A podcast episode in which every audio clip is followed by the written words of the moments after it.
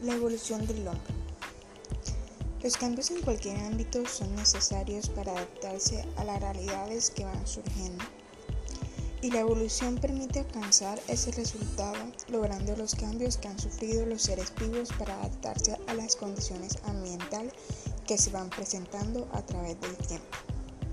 Cuando se habla de evolución, no necesariamente se habla de mejora, sino de cambios que ayuden a la adaptación. Sin embargo, cuando existe un retroceso podría catalogarse como evolución.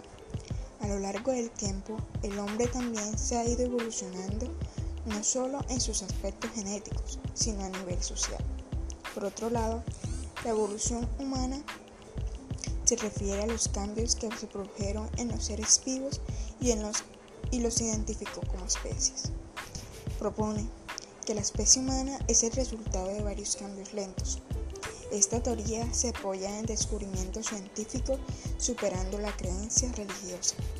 Las características específicas que identifican a la especie humana se han construido a lo largo de miles y miles de años, partiendo desde los primates.